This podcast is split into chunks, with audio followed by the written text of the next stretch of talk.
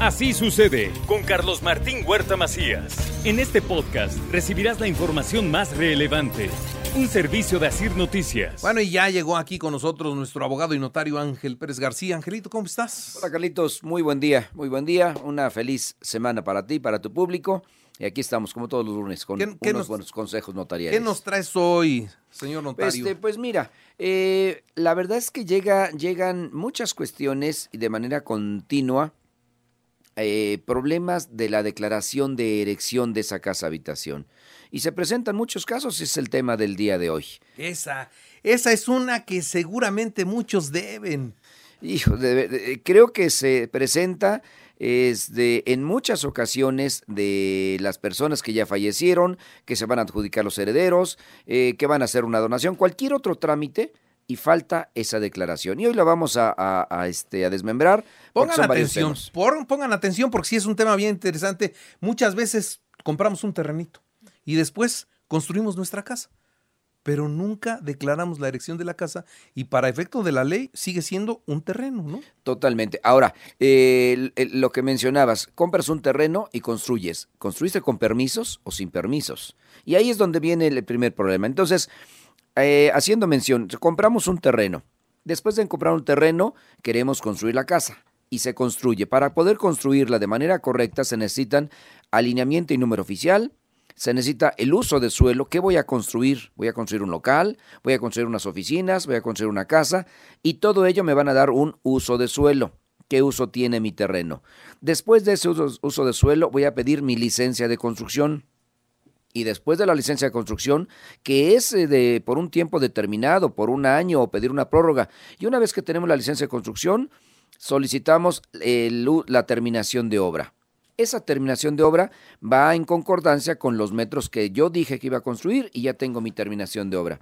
En ese momento ya tengo los documentos necesarios para poder declarar la construcción y tengo el plazo de seis meses a partir de la fecha de terminación de obra para ir al, con el notario con esos documentos para poder declarar la construcción que lleve a cabo. ¿Y qué construcción? La construcción como el local comercial, las oficinas, mi casa habitación, mi departamento, el edificio, etcétera. Y ya tengo mi escritura de declaración de erección que ampara la construcción que lleve a cabo. Entonces tengo mi escritura de terreno y mi escritura de declaración de erección. Eso es de manera ordenada, de manera eh, bien hecha. Ahora, la segunda parte que se compra un terreno y se construye una casa habitación sin permisos o teniendo permisos, nunca se obtienen de manera correcta los permisos, nunca se, permite, se obtiene el uso de suelo o la licencia de construcción o se construye de más o se construye un departamento y el rato se construyen dos, etcétera, etcétera. Es decir, hay varias inconsistencias en esa declaración de, la construcción. Pero ya la hice y no tengo permisos. Y pasa un año, y pasan dos, y pasan tres, y pasan cuatro años, y nunca declaré la elección y fallece la persona que es propietaria del terreno. Y cuando los herederos van a adjudicarse esa propiedad, resulta que es terreno y no es, no es un terreno, es una casa. Entonces, ahí se tiene que regularizar esa construcción. ¿Qué se necesita para regularizarla? Primero, obtener el alineamiento y número oficial de esa construcción. Segundo, obtener una, una constancia de construcción preexistente. Y esa constancia la obtienen de la, de la misma Dirección de Desarrollo Urbano del municipio que les corresponda para que determinen exactamente cuántos metros tienen de construcción, porque no hay, no hay en ese momento un archivo de ese número de cuenta predial. Ya teniendo los metros de construcción y teniendo mi constancia, con esos dos documentos, alineamiento de número oficial y constancia, regularizo la construcción y la declaro de manera formal, formal para tener ya mi escritura correspondiente inscrita en el registro público de la propiedad. Son dos elementos necesarios y dos trámites necesarios para poder tener mi escritura de construcción debidamente ya declarada.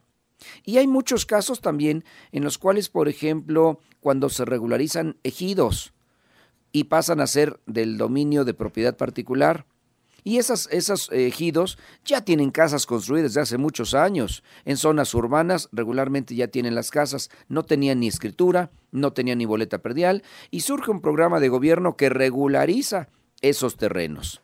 Les otorgan escrituras de terrenos, pero resulta que no es un terreno, es una casa. Entonces, se tiene también que regularizar dependiendo las condiciones. Cada caso particular es acudir a la notaría para poder ver qué documentos son los que tienen y poder informarles, asesorarles, recomendarles qué documentos son los adecuados. También veamos que muchos de esos terrenos no tienen servicio de agua potable o teniendo el servicio también está irregular, no tienen un número oficial, no tienen documentos necesarios.